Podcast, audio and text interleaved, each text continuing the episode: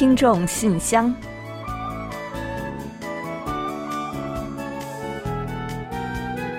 分享最新动态，聆听您的心声。听众朋友们好，我是李璐，欢迎您收听全新一期的《听众信箱》节目。听众朋友大家好，我是婉玲，很高兴又跟大家相会在信箱节目里了。每年夏天呢，韩国都有梅雨季。最近啊，正好快到梅雨季节了，所以呢，人们都很关心，说这个梅雨到底会从什么时候开始啊？嗯，没错。那一般来说啊，韩国的梅雨呢是以湿度很高，但是降水较少为特征，所以呢会让人觉得有些憋闷。在人们的印象中啊，梅雨季呢就是个洗完的衣服不爱干，那屋子里如果不通风的话呢，就容易发霉，天空呢也总是黑沉沉的。总之啊，会让人感到低气压还不舒服。嗯，那。不过今年夏天的韩国呢，雨水是特别的多啊。最近这些天呢，更是几乎每天都会下阵雨。而且呢，和往年梅雨不同的是呢，这些日子雨水带来的凉爽和湿度啊，是恰到好处的。一场阵雨过后呢，很快就会出太阳，晚上也很凉爽，一扫了往年梅雨季的很多不快和不便感。嗯，没错，真的是挺舒服的。那最近呢，不少人见面呢，都会聊到这些日子的天气。那除了关心梅雨开始的时间之外呢，还有不少人呢，就盼望着，哎呀，今年的梅雨能够延续这些天的舒适感就好了。嗯，是的，要是能这么就度过了梅雨季呢，也真的是很不错啊。据韩国气象厅预报呢，梅雨带呀自二日左右影响济州岛之后呢，覆盖范围逐渐向韩国全国扩大。预计四日后啊，韩国内陆地区会开始梅雨季。嗯，是的，也就是说啊，今年呢是七月梅雨哦。其实一般韩国的梅雨季呢是从六月的中下旬就开始了。那史上最晚的一次呢是一九八二年的七月五日。所以啊，今年是时隔三十九年来的开始最晚的梅雨，而且呢，受到低气压的影响，雨带的覆盖地点和时间呢，还存在着很大的变数。嗯，所以说呢，具体会给人们的生活带来什么样的影响，现在还不好说。而且呢，据气象厅介绍啊，今年的梅雨呢姗姗来迟，也因此呀积蓄了能量。有可能呢会引发特大暴雨或短时间的集中暴雨。嗯，一定要小心了。夏季呢也是水灾害频发的季节。那在此呢，我们要提醒大家呢，一定要注意安全啊。那希望今年的梅雨季呢，一不要有人受灾，再者呢就是可以短一点，舒适一点。啊，想想去年那个史上最长的雨季啊，真的是太难熬了，是吧？没错，印象深刻呀。最好呢，就像这些天一样啊，下一点小雨，降降温，清新一下空气，时不时呢还能见见太阳，这样的天气就是最好的了。好了，接下来呢，就让我们一起正式打开今天的听众信箱，看看还有哪些内容要和大家一起分享。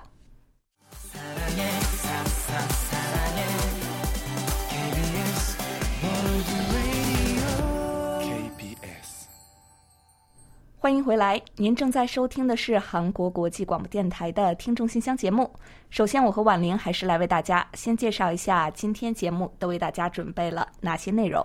我们这一期的节目呢，仍然设有韩广动态、来信选读和生日祝福等几个小栏目。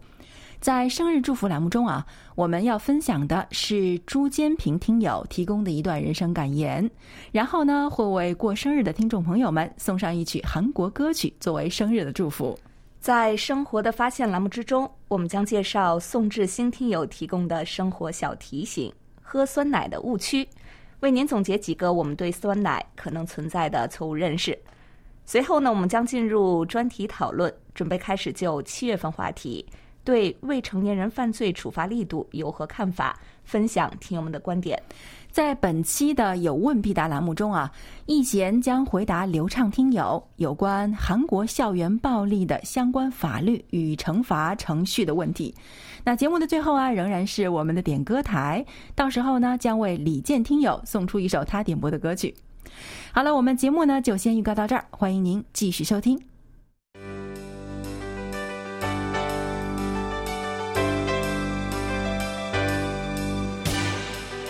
听众朋友，欢迎进入今天节目的第一个环节——韩广动态。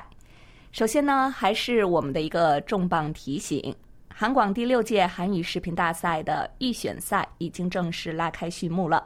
报名和参赛呢是同时进行的，时间截至七月二十五日。请希望参赛的朋友们抓紧时间提交参赛文稿和参赛视频。嗯，另外，本届大赛的主题呢，我们也再来做个介绍啊。这次的主题呢是用韩语真诚告白我的视频信。那具体的参与方法呢，请参考我们官网上的活动主页。这次呢，我们也为参赛者、人气奖投票幸运网友等啊，准备了丰厚的奖金和奖品。那欢迎大家积极参与到活动中来。另外呢，在我们的活动主页上，大家还可以看到朴海镇、郑素敏和 Oh My Girl 阿令带来的活动宣传视频。同时呢，我们在 Ins 上呢也开通了活动官方账号，您只要搜索 KBS Korean Contest 即可关注。嗯，除了韩语大赛之外呢，我们今夏还为大家准备了很多有趣的内容。上周呢，我们也做了预告，从七月二日起的三周的时间里呢，我们会陆续推出三期音乐特辑 Beyond K-pop。那每期呢，为大家介绍一位独具特色的韩国歌手或者是组合。嗯，那在二日的节目中呢，我们为大家介绍的是近期备受关注的韩国乐队秋多会 （Chagis）。相信呢，大家一定通过本期节目感受到了韩国音乐的别样魅力。在下周五的节目之中呢，我们将为大家介绍的是另外一位，一提到名字呢，可能很多熟悉韩国音乐的朋友们就会频频点头的歌手鲜于真雅。敬请广大听友呢多多期待。嗯，一定不要错过。那同时呢，我们该系列特辑的主页啊也已经开通了，大家进入我们的官网置顶就可以看到。欢迎大家多多点击，并且观看精彩的宣传视频。好了，本期的动态环节呢，就说这么多。下面呢，我们就准备进入来信选读，分享听友们的来信。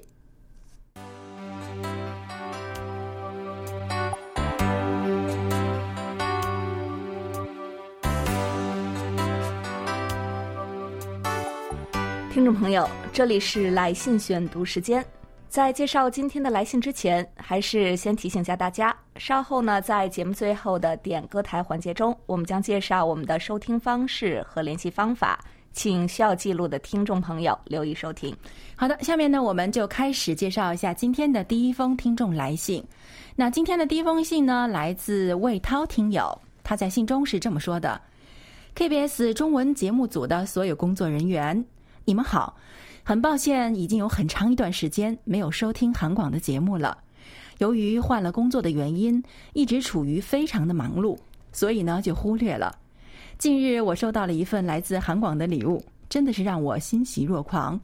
当快递员打电话给我说有一份来自国际的邮件的时候，当时我的心情是特别的激动的，和第一次收到韩广礼物的时候心情也是一样的。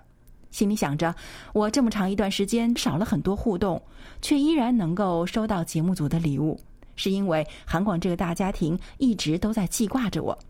当然了，同时呢也多了一份惭愧，因为忙碌的原因都没有经常收听节目。时间过得真是太快了，已经记不清楚二零二一年是加入韩广的第五个年头还是第四个年头了。这期间虽然收听节目的次数在减少。但是很感谢韩广这个平台，让我更多的了解到了我一直都很喜欢的韩国这个国家。通过这个节目，也学到了另一种语言。以后我会更加努力，在做好工作的同时，继续关注我喜欢的国家，学习好我喜欢的语言。最后呢，我要预祝韩广电台越来越好，节目收听越来越高。嗯，好的。那首先啊，我们当然是希望您能够喜欢我们为您寄去的礼物。那我想啊，如果要用一个字来概括现代人的生活，那恐怕不少人都会选择“忙”这个字儿吧。忙工作、忙学习、忙家庭，还要忙各种鸡毛蒜皮。那真正留给自己的时间并不多。所以呢，我们也常常会收到听友们来信说啊，最近真的太忙了，没顾得上收听我们的节目，很抱歉啊什么的。其实这样的时候呢，我们反而会更加的感谢。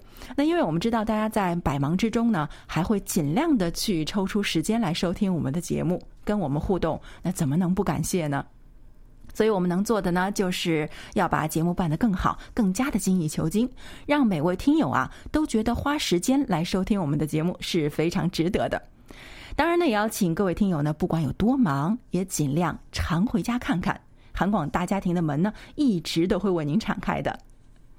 好的，再次感谢魏涛听友的来信，也请您继续支持我们，期待收到您的下一封来信。好的，谢谢魏涛听友。另外呢，之前啊，我们收到了康真恒听友对我们的问候和祝福，信中呢还问到说，我和婉玲喜欢吃什么口味的粽子？嗯，我呢个人是比较喜欢吃这个最原味的这个白粽蘸糖的这种，还有呢是有小枣的，也是觉得不错的。总之呢是偏爱甜口的，呃，不知道婉玲喜欢什么样的粽子呢？啊，我跟你也差不多吧，因为我是北方人嘛，所以是吧？北方人呢一般吃这个枣的粽子比较多。那我呢比较喜欢吃大枣，你是小枣，我是大枣，反正有枣就行。但是后来呢也尝过这个南方的肉粽啊，我觉得那个咸肉粽也是蛮好吃的哦。但现在啊，我觉得。真的是只要有的吃就可以了，因为我们身在韩国买到粽子不容易。对 对对。另外啊，在信中呢，康真恒听友啊，他也提到了说自己最喜欢吃的呢，是在衢州的时候经常吃的那个雪菜肉粽子，应该也是咸粽子吧。另外呢，还有芋头粽子。衢州呢，也是江浙沪一带最能吃辣的地方，炒菜呢都要放点辣椒，粽子呢也是逃不了放辣椒的。这就很合康真恒听友的口味啊，啊，他还问呢，说不知道咱们觉得是不是觉得这个粽子里的瘦肉吃起来是最香的？嗯，我觉得就是要吃的话，还是吃瘦肉嘛。如果是我个人的话，比肥肉强。瘦肉对，但有人真的爱吃肥肉的，这好像是个人的口味不同，是吧？嗯，对，肥肉的可能油多一点，更香一点，也说不定啊。对一些人来说。呃，在衢州当地呢，人们平常也会包很多的粽子，甚至呢，有些时候超市里的糯米会卖完。呃，康真听友还告诉我们说呀，很多的小吃摊、早餐摊也有好吃的粽子，每家的口味呢都不大一样。听说呀，还有一些其他特别口味的粽子被具有无限创造力的人们发明出来，很想尝一尝呢。祝你们安好。嗯，好的。呃，其实啊，我刚才呢比较想感叹一下，说我还没能体会到这个咸粽子的魅力啊。但是呢，没想到这个康真恒听友还喜欢吃有放辣椒的粽子呢。嗯，还真是头一次听说啊，在粽子里面放辣椒啊，有一点想象不到那个味道。那我也希望呢有机会能够去尝试一下。中国呢地大物博，呃，粽子的口味呢也是多种多样。我呢跟康真恒的想法一样，都想去尝试尝试。也欢迎广大听友呢多给我们来信介绍介绍您当地的这个新奇口味的粽子。另外呢，说到衢州人平常也会吃粽子，呃，那我小的时候啊，奶奶呢是常常给我做江米饭，江米饭呢也就是用糯米来做的那个比较黏的那种米饭啊，当做早饭或者是零食。呃，虽然呢是不使用粽子叶子的，但是呢也会撒上一层白糖。所以呀，和粽子的味道呢是类似的，也是记忆中的味道。不知道是否也有其他听友这样吃过呢？呃，其实呢，现在想一想啊，在里面呢放上肉，做成咸口的，或者呢做成其他新奇的口味呢，也是未尝不可。好的，再次感谢康真恒听友的美味分享。好的，感谢康真恒听友的问候。那接下来的这封信呢，来自台湾，是黄耀德听友写来的。KBS 韩广中文组李璐、婉玲两位主持人，你们好，我是台湾的黄耀德。最近几天，台湾啊，因为台风接近，所以下了几天的暴雨。虽然有一些地方发生了水灾，不过不幸中的大幸是，各地水库在这次暴雨中都积累了不少的水量，解除了这次台湾的缺水危机。嗯，啊，这封信啊是黄耀的听友在六月初的时候写来的。那看您信中说的那段时间呢，台湾接连下暴雨，虽然有些地方发生了水灾，但是呢也缓解了台湾有记录以来最严重的旱情。那我们也感到真的是啊，像您说的那样是不幸中的大幸。那刚刚呢，我们在节目的开头也已经提到过。根据气象部门的预告，韩国今年的雨季呢是从七月二日开始，也是三十九年来的第一次七月雨季。而去年呢，韩国经历了有史以来最长雨季，所以啊，真的是真的是千万不要像去年那样漫长的雨季太不好熬了。那台湾这段时间呢，是不是也是正在梅雨季啊？所以希望台湾的朋友们呢，也不要因为梅雨而遭受什么损失和不便。那另外，黄友的听友在信中还说啊，我在上周的信中提到了打算趁假日接收短波讯号的事情。这次呢，我想在这封信里给你们报告我收听的情况。在六月六日晚上，我通过短波九七七零千赫收到了柜台的讯号，讯号品质中等，有时候呢杂质多一些，不过整体呢还是可以的，能听清楚大部分的内容。我同时还录了一段音频，音频档案呢，请见电邮的附件。希望这段音频能让你们更方便的了解在台湾的接收状况，也希望啊这段音频能够帮助你们增进播出的质量。嗯，好的，非常感谢您的反馈啊。那上上周我们在选读您的来信的时候呢，就读到说您会利用假期特意为我们利用短波去收听广播，并且回馈收听报告的时候呢，就觉得很感动了。现在啊，您真的是说到做到，更让我们感动不已。那我们呢会认真参考您的回馈和发来的音频，努力去增进播出的质量，绝不会辜负您的支持。好的，相信啊，很快就会又收到您的来信的。在这里呢，也祝您身体健康，开心快乐。好的，感谢黄耀德听友。那接下来呢，我们还是来介绍一下几位听友的收听报告、留言和短信吧。首先呢，是陕西的贾鹏程听友。贾鹏程听友呢，近期给我们发送了多份的在线收听报告，并且呢，多次进行了留言。今天呢，我们来介绍其中的一份吧。他在留言中说：“本次收听传播信号较弱，可能呢是我收听设备的问题。本次留言呢，一是想获得柜台的 QSL 卡片，还请发放以资鼓励。如果收听均正确，请发放 QSL 卡片，期待您的回复，谢谢。”好的，也谢谢贾鹏程听友，您的打分和反映的问题呢，我们都记录下来了，感谢您对我们工作上的支持。我们的工作人员呢，随后呀也会和您取得联系，和您核实一下您的联系方式等信息，并进行登记。还请您呢近期注意查看邮箱。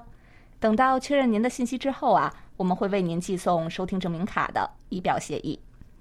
另外呢，还有一份是来自周新景听友的收听报告留言。他说：“尊敬的韩国国际广播电台中国语组节目负责人，我是听众周新景。”现将六月十四日的收听报告记录如下，希望得到柜台的收听证明卡。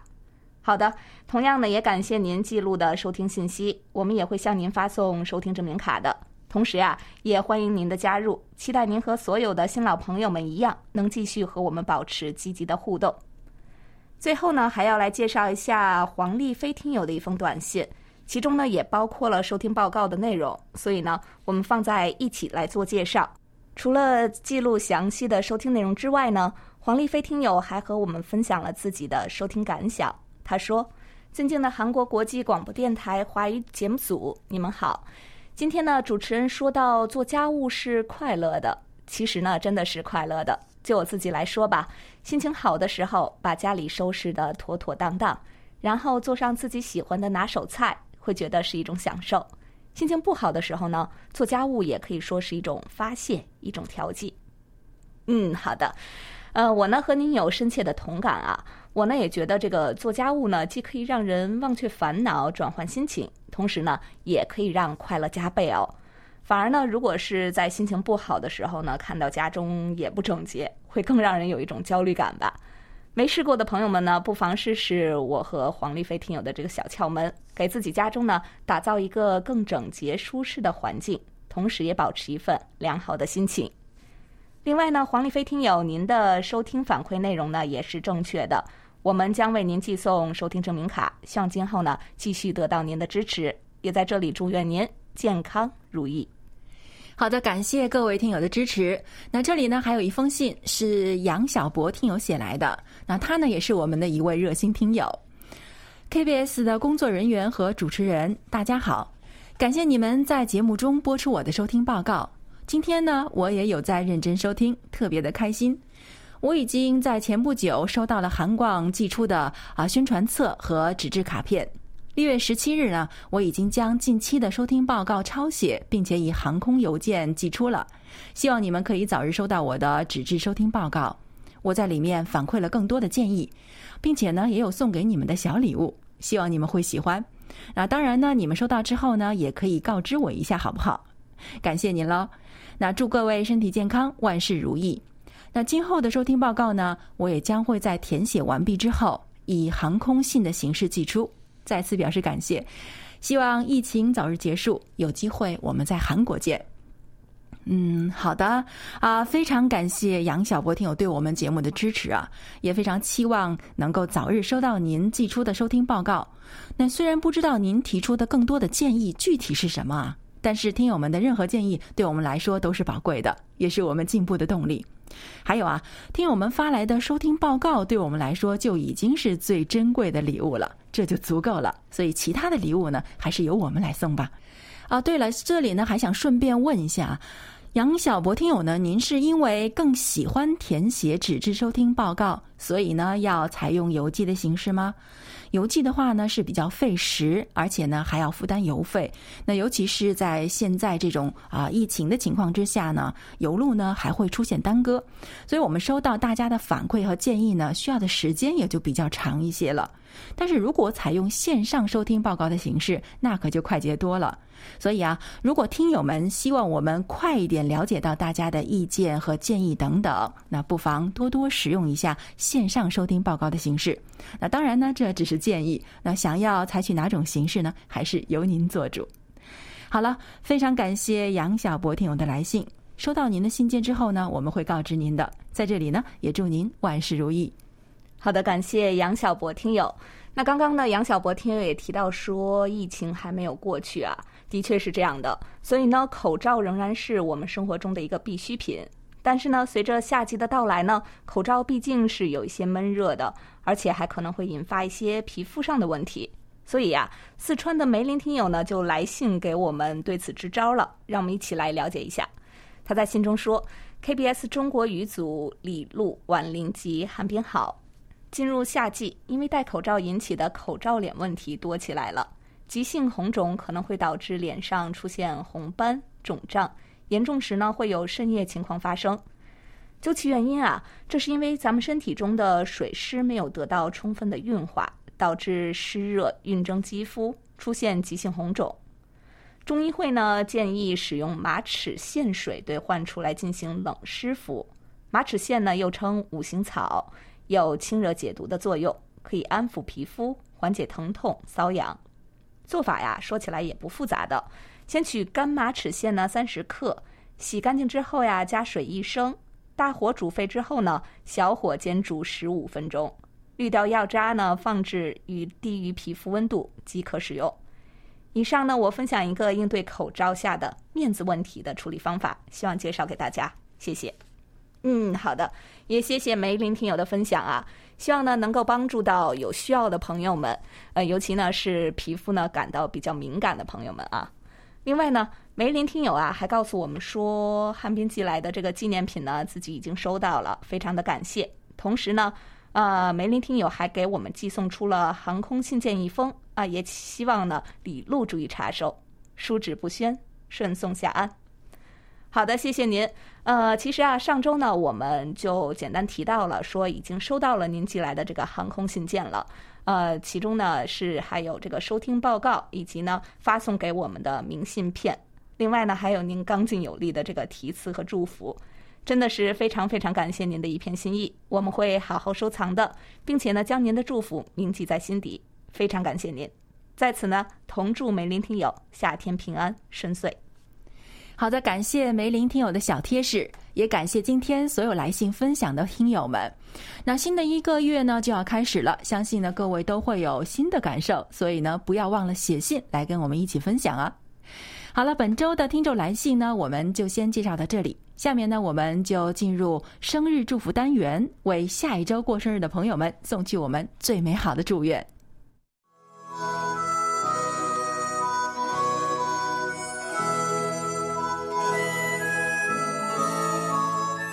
每个生命都是独特且美丽的，组合在一起，共同谱写出了一曲婉转动听的生命之歌。此时此刻，在韩广这个大家庭里，让我们把最真诚的祝福送给您。欢迎来到生日祝福。今天呢，我们要送给大家的是一段由上海朱坚平听友分享的人生感言：在宁静中寻找属于自己的位置。生活本不苦，苦的是欲望过多。心本不累，累的是放不下太多。人生就是欲望和所求不断减少的过程。命运的深层次意义，就是要学会放弃和回归，放弃一切浮躁和喧嚣，回归内心的安宁。人生要学会沉淀，沉淀不是消沉，是用一颗淡然的心去审视浮躁和喧嚣，是在宁静中找到属于自己的位置。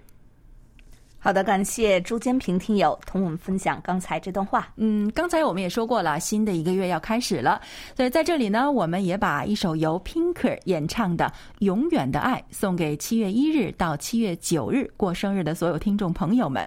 很多人都说啊，似乎世界上没有永远的东西，但是我想，爱也许是可以的吧。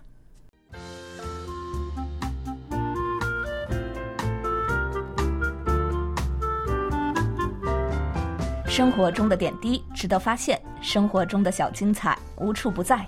让我们做您的小助手，带您去了解生活中那些您不熟识的小窍门、小秘诀，给您的日常多一点温馨的提示。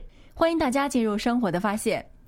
饭后喝酸奶有助消化，酸奶越酸越有营养。这些说法呢，是否影响了您对酸奶的看法呢？酸奶呢，是我们经常饮用的健康奶制品。可以起到补钙、调理肠胃等功效，但是呢，您知道吗？刚刚提到的这些说法中呢，也是有误区的。如果走入了喝酸奶的误区，不但起不到保健的作用，对身体健康呢也是不利的。嗯，是的。所以呢，今天呢，我们就通过介绍北京宋志新听友分享的内容，为大家介绍一下喝酸奶的误区。嗯，第一个误区呢，吃撑后可以喝酸奶助消化。在很多人的眼中呢，助消化是酸奶重要的保健功能之一。有时候吃撑之后呢，也会首选酸奶。但事实上啊，酸奶呢有促进胃肠蠕动和消化液分泌的作用。经常喝呢，确实可以改善消化功能。但是啊，不建议大家在吃撑后呢立即喝酸奶，因为酸奶本身是一种饱腹感很强的食物。吃撑之后再喝酸奶呢，反而会让人感觉到更撑。增加了胃部的负担，并不利于消化。是的，搞不好真的是适得其反。那误区二啊，就是酸奶越酸越有营养。不少人就会有这样的疑问：那既然是叫酸奶，那是不是越酸营养就越好呢？其实啊，酸奶的酸度的来源啊是乳酸菌代谢产生的乳酸，这与发酵剂的菌种和发酵时间等因素是有关的。另外呢，酸奶的酸度也是有限的。如果酸奶在储存或者是物流过程中脱离了冷链，比如啊被放在了户外环境之下，乳酸菌呢会迅速繁殖，导致酸奶酸度增加。但是呀，并不利于身体的吸收。嗯，原来是这样啊。另外呢，还有一个误区啊，就是常温酸奶没有营养。跟低温酸奶相比啊，常温酸奶在经过乳酸菌发酵之后呢，再次经过了热处理，那杀灭了酸奶中活的乳酸菌，因此啊，它可以在常温下存放。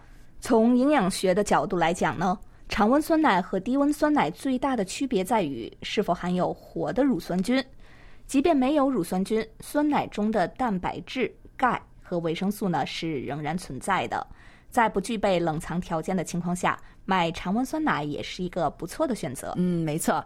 那听众朋友，听了我们今天的介绍，您是不是也对酸奶有了一些新的认识呢？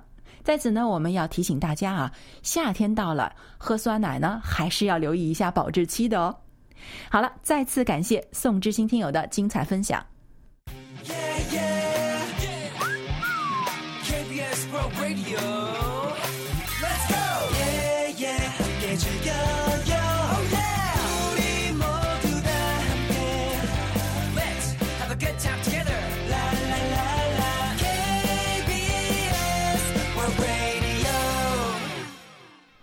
好的，欢迎回来，这里是韩国国际广播电台的听众信箱节目。下面我们准备进入今天的专题讨论，开始就七月份的话题分享听友们的观点。在此之前呢，我们还是先来预告一下八月份的讨论话题和内容。那八月份的话题是啊，我们每个人的人生呢，都或多或少有各种遗憾，也有各种喜悦。您不妨借用我们的平台来倾吐和分享一下。每月详细的讨论话题内容，大家可以前往我们的官方网站，找到听众信箱专题讨论板块来进行查阅。目前呢，我们正在征集七月份的讨论话题内容。欢迎广大听友积极参与讨论，将您的观点呢写成短文，尽早以电邮方式发送给我们。幸运的听众朋友将有机会获得我们赠送的精美奖品。接下来，我们介绍一下本月的讨论话题：近期未成年人犯罪频发，部分案件手段残忍，震惊社会。然而，最低刑事责任年龄限制却让不少年轻的犯罪者逍遥法外。您认为是否应该加强未成年人犯罪的处罚力度？刑事责任年龄以多大为标准合适呢？好的，下面呢我们就一起来分享听友的观点吧。好的，今天呢我们要跟大家一起分享的是陕西省郭慧明听友的观点：未成年人是国家的未来和希望，国家对于未成年人有未成年人保护法和针对不同年龄段的刑法约束。中国的法律对于未成年人合法权给予特殊的呵护，这也是一项新时代所赋予我们新的挑战工作，也需要全社会共同参与与配合，共同维护未成年人的合法权益，保障他们成为支撑国家的栋梁或者是参天大树。然而，在现实生活中，有极少数未成年人在成长的过程中，总会出现些不尽人意的地方。造成这种结果有多种复杂的原因。为了维护法律法规的尊严和公平公正性，刑法对于十二到十八岁的未成年人细分为三个年龄段，每个年龄段又做了细致的规定。但是，还是有极少数的未成年人触碰法律的红线。近几年来，未成年人犯罪记录和调查报告显示趋于上升的趋势。刑法也因此对加大未成年人犯罪的处罚力度，但是需要注意的是，在加大处罚力度的同时，需要出于保护，尽量做到教育为主、处罚为辅的原则。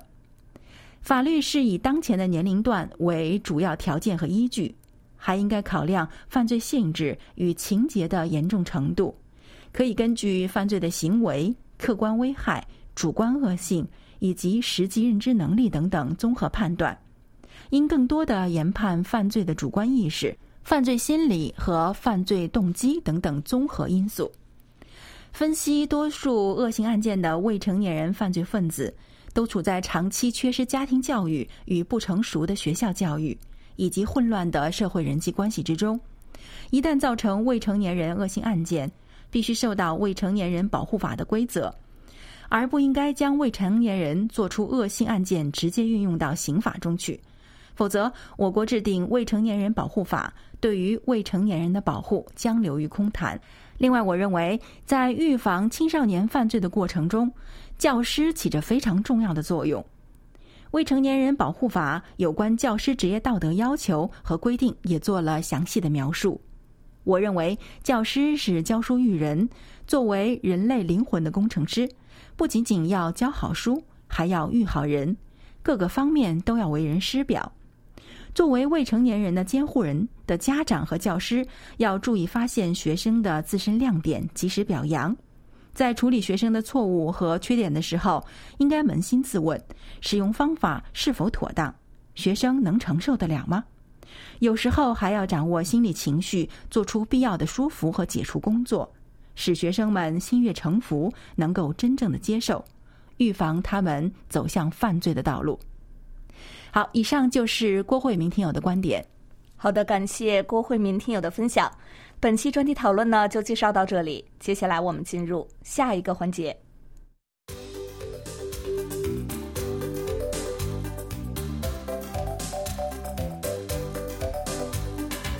有问必答。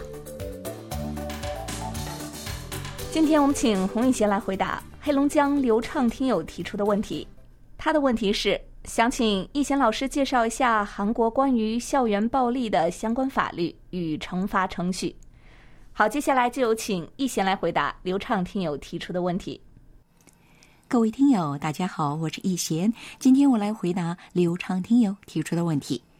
世界上无论是哪个国家的人，中学时期啊，刚好是一个人心智未成熟、人格开始独立的时期，所以呢，很容易出现过激的行为。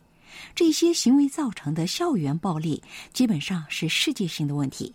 如今，因为智能手机的普及与 SNS 的流行，校园暴力事件比过去任何时候都更容易被曝光，因此也更受到众人的关注。韩国教育部呢，于去年九月，在为期一个多月的时间里，面向全国小学四年级到高中二年级学生进行的校园暴力调查结果显示，二点七万名学生。曾经遭遇过校园暴力，占学生总数的百分之零点九，比前年减少了百分之零点七。按照暴力类型来看的话，语言暴力最多，占了百分之三十三点六，其次是集体排挤行为，占了百分之二十六，网络霸凌排在第三位，占了百分之十二点三，其他依次呢都在百分之十以下，如身体暴力。跟踪、索取金钱、强制跑腿、性骚扰与性暴力等等，在韩国，一旦发生校园暴力，如果受害者或家长向校方举报，校长呢有责任召开由相关公务员、教师与当事者家长们组成的校园暴力对策自治委员会会议，经过校方的调查与委员会的审查。在会议上听取受害者与加害者的说明以及回答提问后，由委员会决定惩罚措施。由于该委员会的目的在于保护受害者，同时让加害者认错改过自新，因此一般来讲的话，惩罚力度比较轻微，大多是让加害者向受害者道歉，予以服务活动处分，最严重的是转学或开除。如果受害者与家长不能接受委员会的惩罚措施，也可以报警。根据二零一二年生效的《预防校园暴力及相关措施法》，追究加害者的法律责任。如果加害者被起诉，根据刑法通过裁决，可被处以刑事处罚，按照暴力的重轻程度。持续性与受损额，如果造成伤害，将被判处七年以下的有期徒刑或一千万韩元以下的罚金；如果有暴力行为，被处以二年以下的有期徒刑或五百万韩元以下的罚金；如果实施暴力行为的同时还加以威胁，将被处以三年以下的有期徒刑或五百万韩元以下的罚金。那么，为了预防校园暴力，韩国教育部呢每年都会进行相关调查，将其结果反映到预防校园暴力及对策基本计划当中。去年，警方呢还开通了热线，以快速应对校园暴力的举报。好，听众朋友，今天给大家介绍到这儿，希望流畅听友满意。我们下次再会。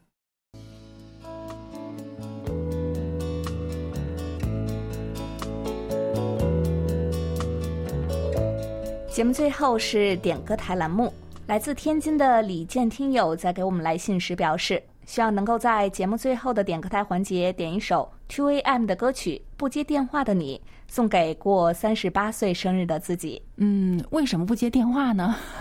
让我们一起听这首歌吧。那不管怎样呢，祝李健听友生日快乐嗯，祝李健听友生日快乐。嗯，稍后呢，我们就为您送上这首 Two A.M 的歌曲，希望您能够喜欢。当然，在听歌之前呢，我们还是要先来揭晓本期节目的获奖名单。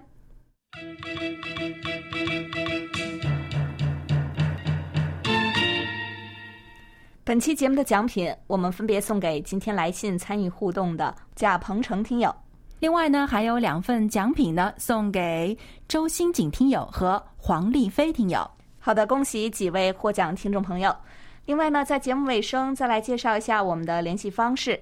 我们的电子邮件地址是 chinese at kbs 到 co 到 kr。发送包裹或手写信的听众朋友，请寄送至。韩国首尔市永登浦区汝矣岛洞汝矣公园路十三号，KBS 韩国国际广播电台中国语组收。邮编是零七二三五。嗯，也欢迎大家通过我们的网站 word 点 kbs 点 co 点 kr 斜杠 Chinese，以及 A P P KBS World Radio On Air 和 KBS World Radio Mobile 来收听我们的各档节目。好了，听众朋友，那到这里，本期听众信箱节目就在 2AM 演唱的《不接电话的你》这首歌曲中结束了。非常感谢大家将近一个小时的陪伴。嗯，同时呢，也感谢众多的听友积极参与到我们节目互动中来。那也欢迎大家呢继续给予我们鼓励与支持，多来信，多提宝贵的意见和建议哦。好了，到这里，我们韩国国际广播电台一个小时的中国语节目呢，就全部播送完了。主持人婉玲和李璐在韩国首尔，祝大家周末快乐。我们下周同一时间再会。